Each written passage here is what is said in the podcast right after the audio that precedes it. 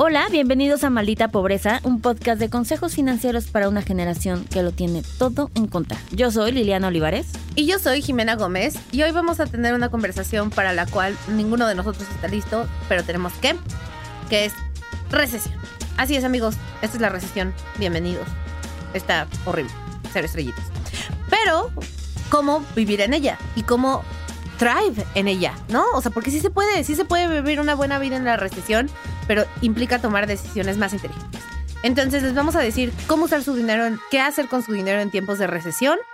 Eh, ¿Es momento de invertir o no? ¿Deberíamos pasarlo todo a dólares? ¿Deberíamos correr en pánico en circulitos o dejar de hacernos manicure?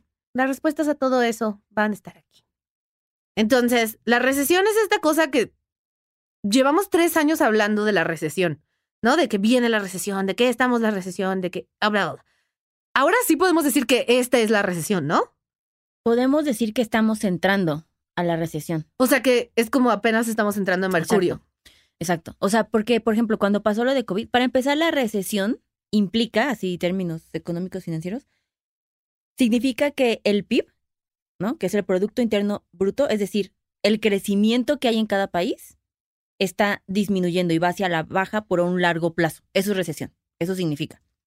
Un país no está creciendo. Ninguno. Sin, Aquí ninguno el tema está es eso, logrando. ¿no? O sea, como eso es México, es como, ajá, y luego, o sea, ¿qué hay de nuevo? Pero cuando todo el mundo no está creciendo, pues ahí ya es un pedo, ¿no? ¿no? ¿no? Exactamente. Y el, por ejemplo, el punto de cuando pasó COVID era que hubo un hecho en específico que afectó A todos. a todos, pero hubo después como una recuperación. La recesión es, no estamos proyectando que vaya a haber crecimiento at all, e incluso hay una como, mm, ¿cómo se dice? Como shrink. ¿Se encoge? Ajá, no, es pero- que, perdón, Liliana ya. No, Liliana ya solo piensa en inglés y en francés, entonces a huevo. yo- Este, yo traduzco. Pero sí, es shrink es encoger, ¿no? O sea, Exacto. Pero es que hay una palabra muy específica, o sea, en inglés sí se dice shrink, pero en español, econ- en, en diccionario económico no se dice encogerse y no sé, no recuerdo esa palabra. Pero bueno, se está haciendo más chiquito el pedo. O sea, Egresa del ITAM.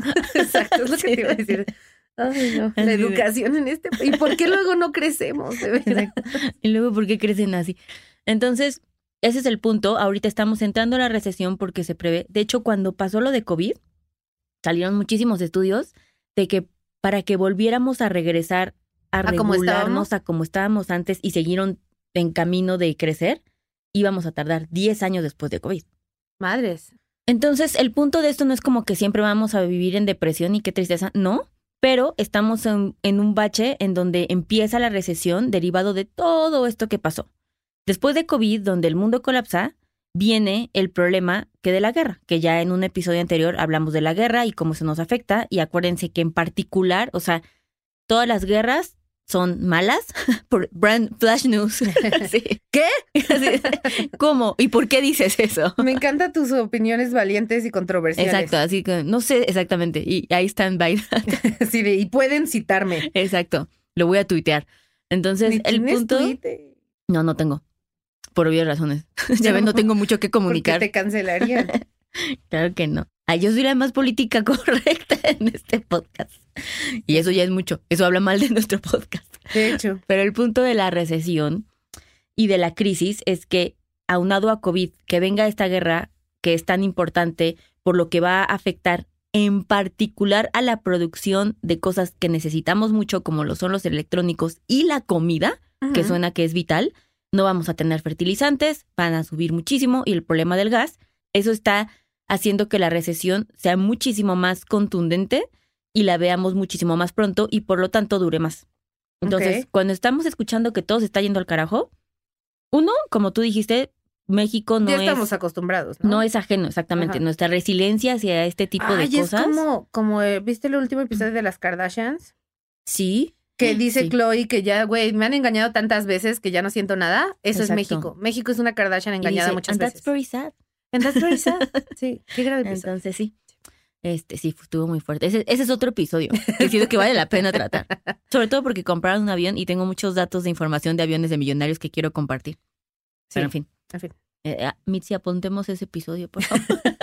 Hablar de aviones privados de famosos. exacto, Pero bueno, entonces México es como de, güey, o sea, llevo 10 años que yéndoteme al carajo. exacto. No me sorprendes. Eso no quiere decir que cuando esto sucede, sí es importante comportarnos de forma diferente con nuestros patrones de consumo y qué hacemos con nuestro dinero. Porque a este episodio, por eso le llamamos ¿Qué hago con mi dinero en tiempos de recesión? ¿No? Sí, esconderlo. No porque, no, no porque estemos acostumbrados, quiere decir que lo ignoremos y que, porque también es muy mexicano, ay, todo va, a me- va a Todo va a mejorar. estar bien. Ajá. Ajá, Dios proveerá, ¿no? Así como las cosas van a salir y no.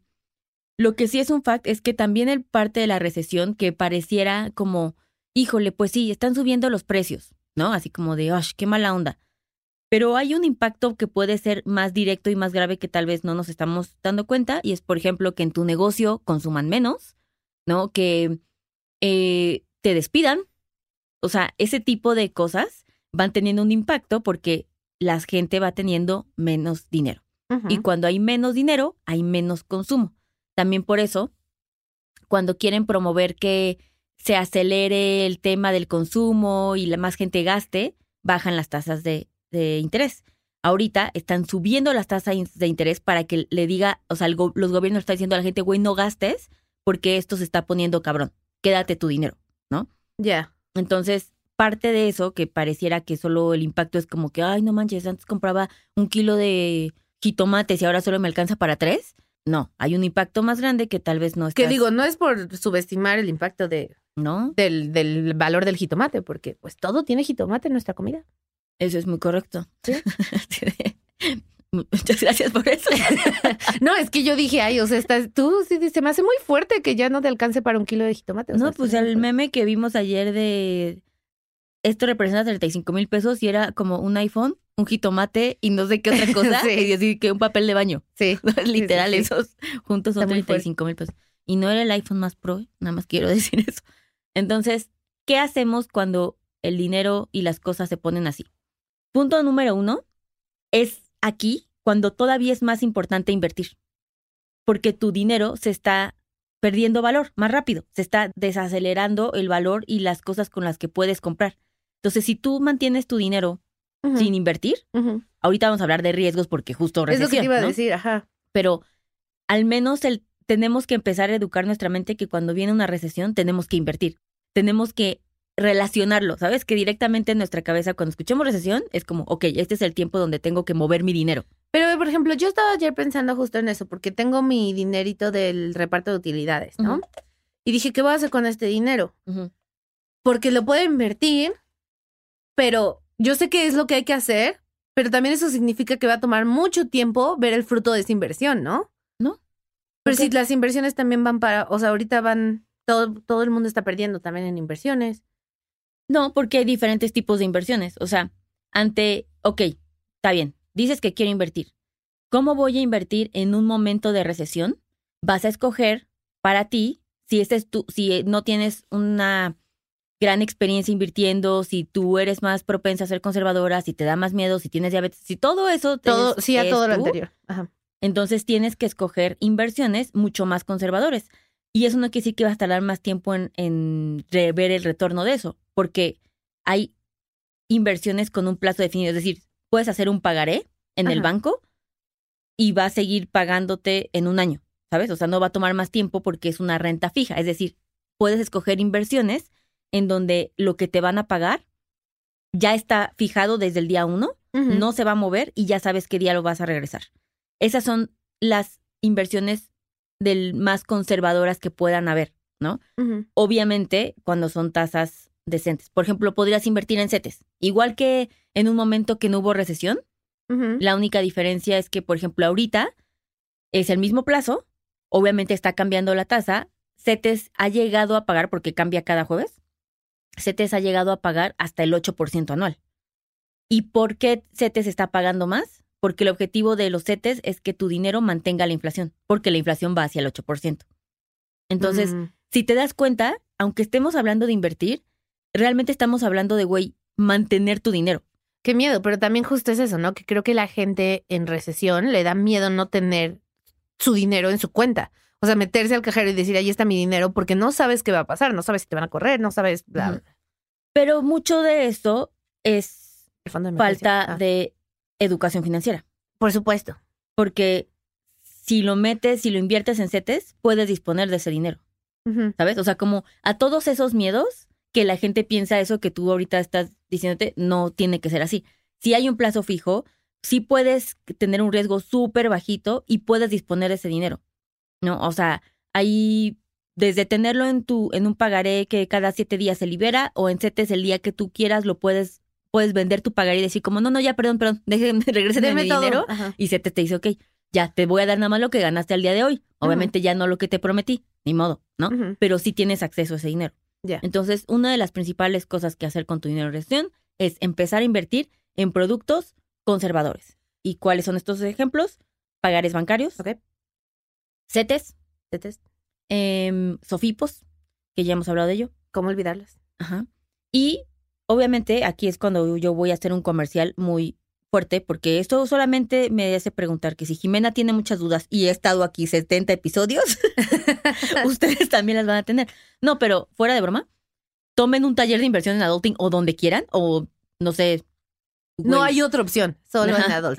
Literal, traté de pensar en otras. y- no, pero ya no saben. están a su nivel, sí. Si quieren ir a la Conducef, pues a, sí, a, a educarse con ellos está chido al final. Pero la idea es que no se queden con que eh, la inversión está ligado al miedo. Al contrario. O al riesgo, ¿no? Que creo que es como la mayoría de la gente, por las películas y eso, ve la inversión como de, puedes ganar un chingo, o perderlo todo. Pero Exacto. hay otras cosas que justo están hechas para. Sí, o sea, obviamente la inversión todas llevan un riesgo, pero el ligarlo al miedo es diferente. Porque el riesgo, hay, como tú dices, también lo puedes controlar. Hay uno que puede ser Exacto, súper bajito. riesgo. no es como todo o nada, si no es Vegas, ¿no?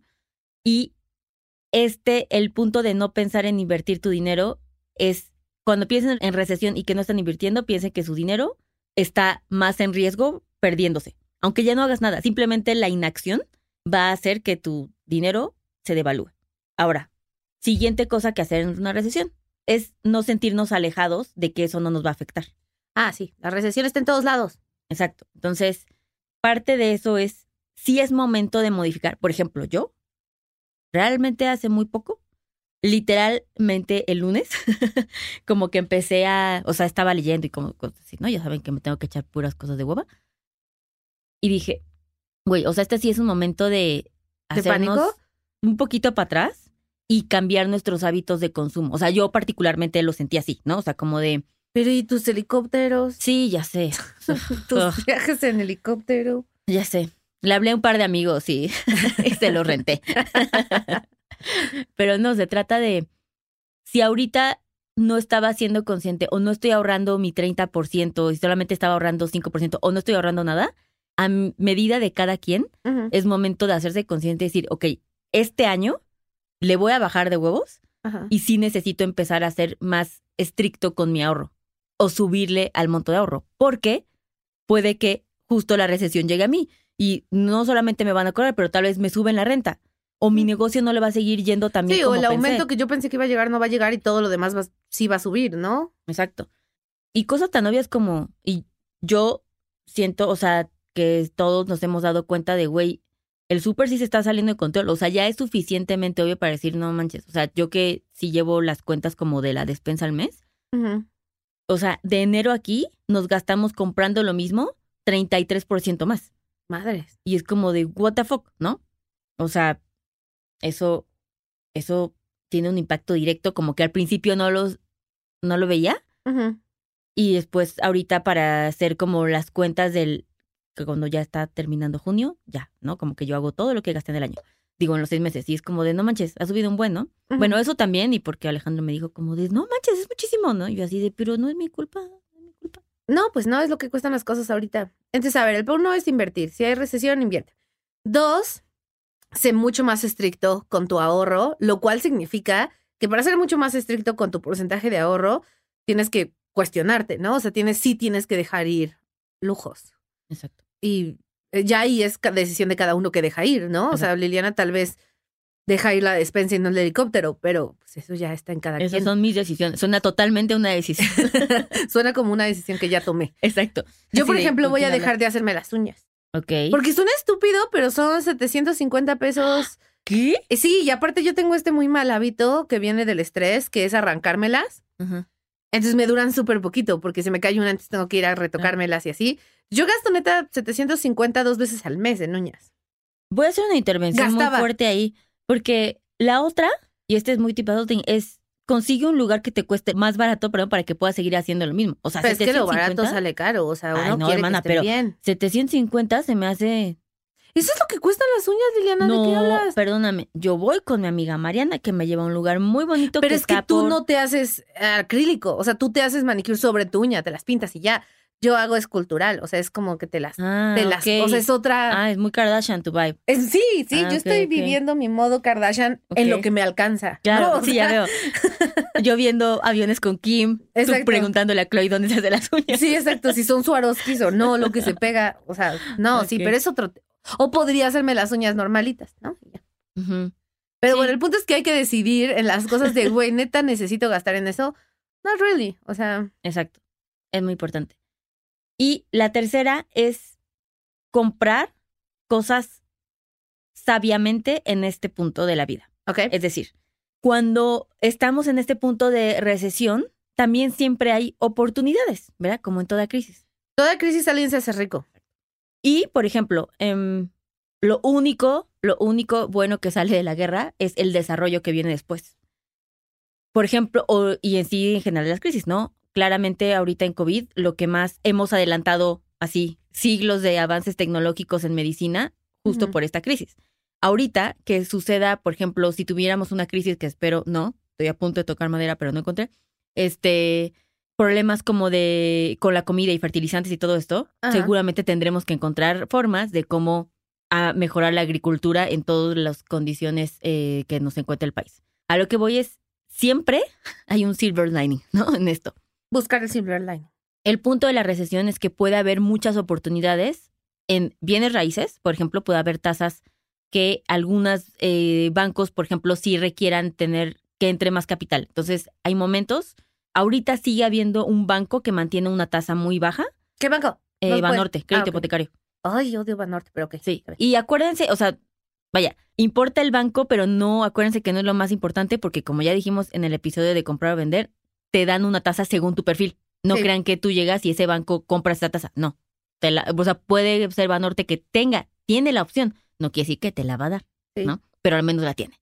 Entonces, puede ser una buena oportunidad también. Mucha gente empieza a deshacerse de sus bienes raíces para contrarrestar otro tipo de, de crisis y eso hace que el mercado pueda ser pues benéfico si tú quieres comprar una casa, ¿no? Puedes comprar cosas más baratas y puedes encontrar tasas más bajas. Entonces ahorita es un buen momento para comprar bienes raíces. Ahorita todavía estamos en junio del 2022 para que cuando escuchen este episodio digan ¿qué? Y así de comprando en el momento más comprar, caro. comprar.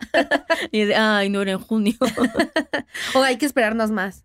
Em, sigue siendo este un buen momento. Puede ser que al- en un futuro sigan subiendo las tasas más y entonces ya sea un crédito hipotecario caro.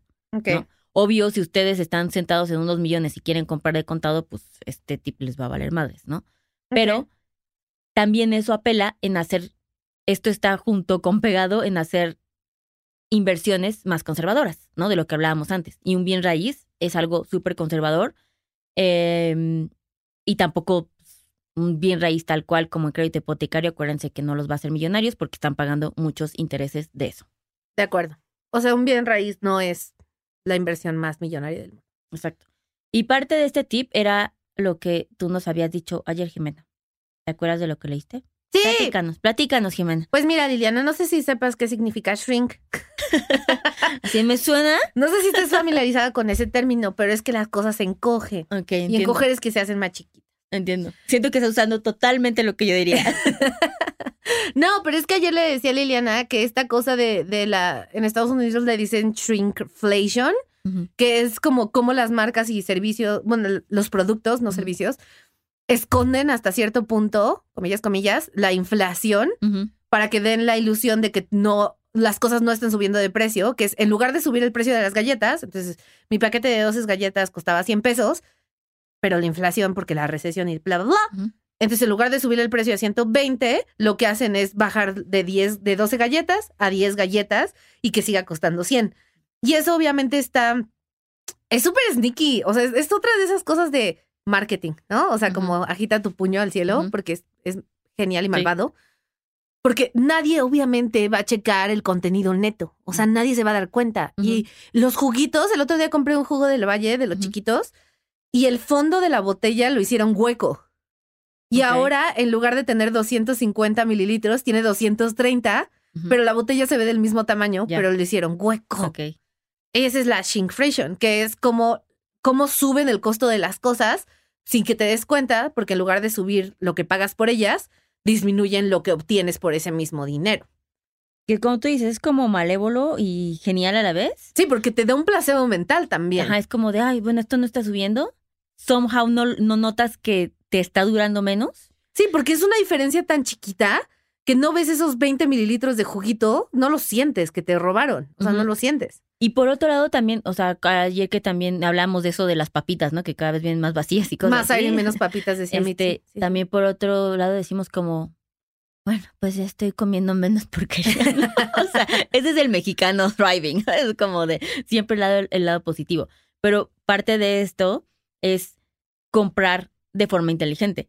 No solamente es no subió, ¿no? O estas ofertas que no terminan siendo ofertas, sino este es un este es un justo uno de los ejemplos de por qué tal vez conviene comprar de mayoreo, que es muy gringo eso, ¿no? De que tienen en su casa en el sótano 80 rollos de papel, ¿no? sí, de- detergente, 10 Exacto. millones de detergentes. Sí. Exacto. Pero algo que sí aplica en un momento de recesión en donde la inflación se está volviendo loco es que siempre vas a encontrar un beneficio de comprar de mayoría en cosas, obviamente no perecederas, ¿verdad? Porque así de, ¿siete kilos de lechuga? No, obviamente mala idea. No lechuga, Así de, sí, yo pobreza que el jitomate hay que comprar un chingo. Porque No. siempre vienen todas las comidas. Exacto, porque al parecer es la base de la comida mexicana. Exacto.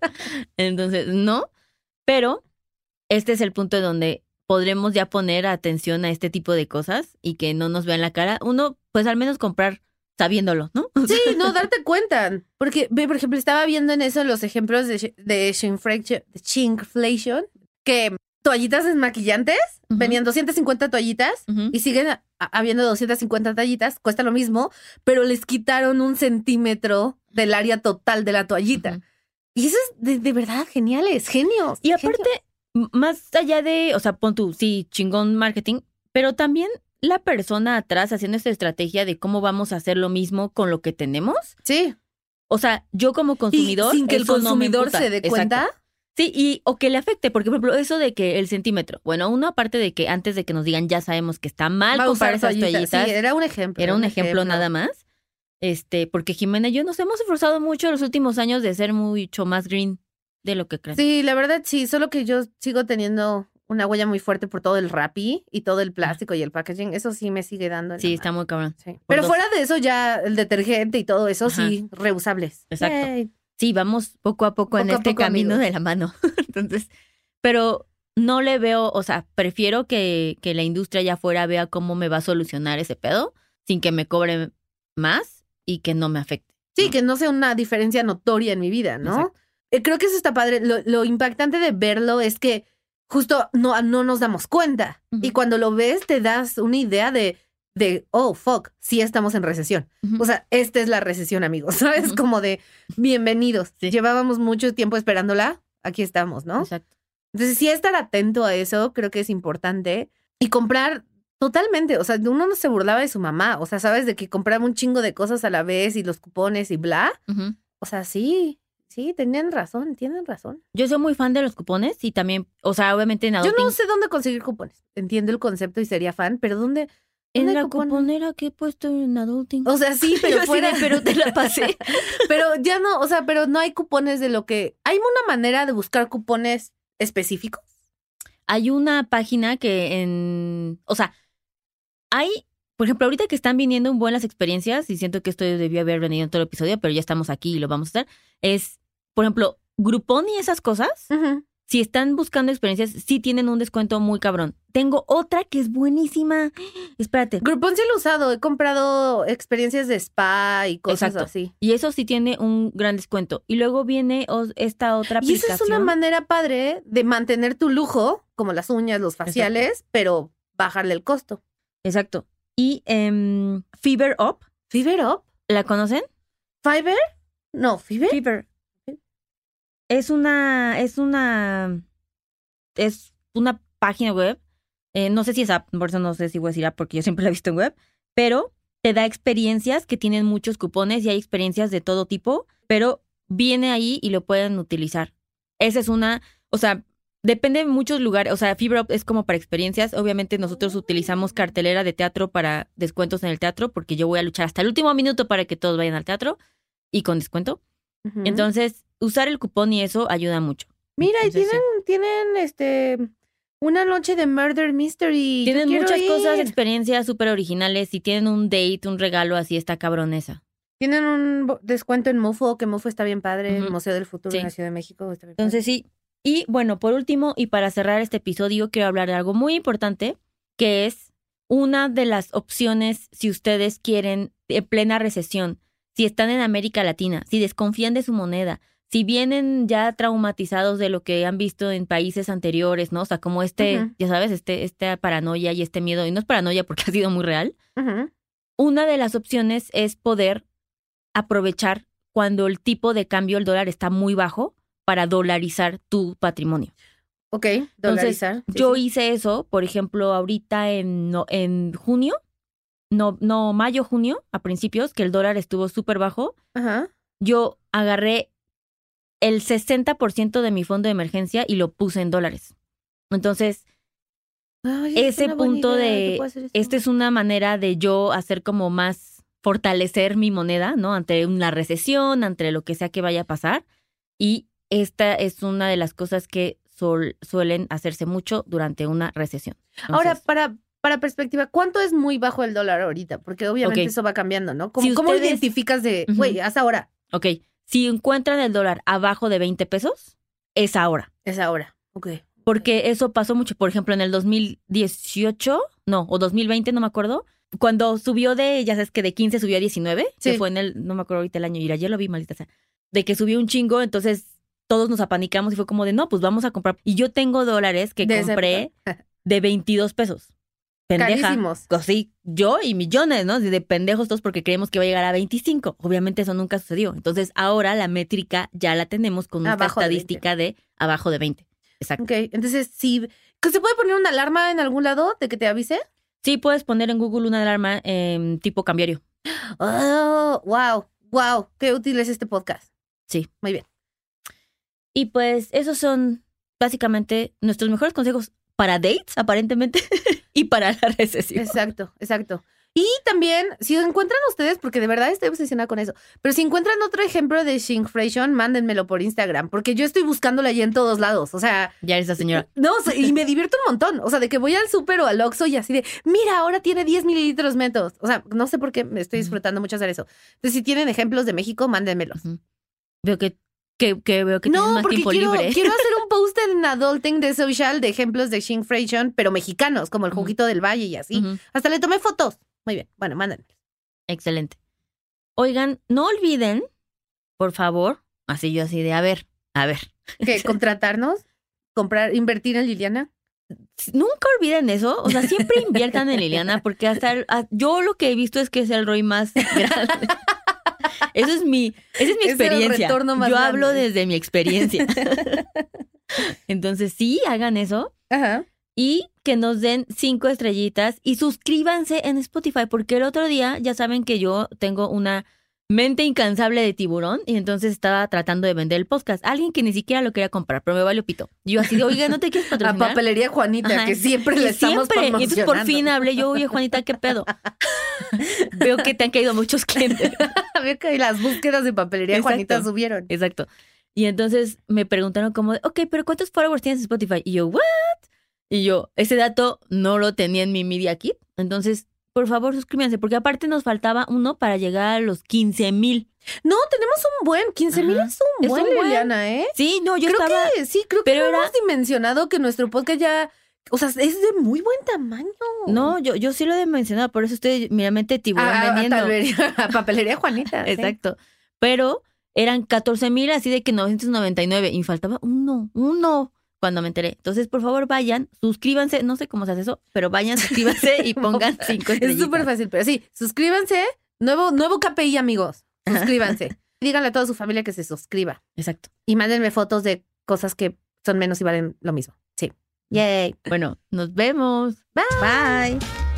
Este programa fue producido por Mitzi Hernández y Karina Riverol. Los ingenieros de grabación son Héctor Fernández y Edwin Santiago.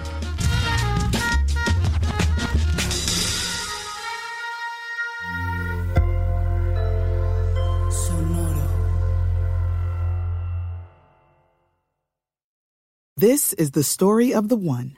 As head of maintenance at a concert hall, he knows the show must always go on. That's why he works behind the scenes, ensuring every light is working, the HVAC is humming, and his facility shines. With Granger's supplies and solutions for every challenge he faces, plus 24 7 customer support, his venue never misses a beat.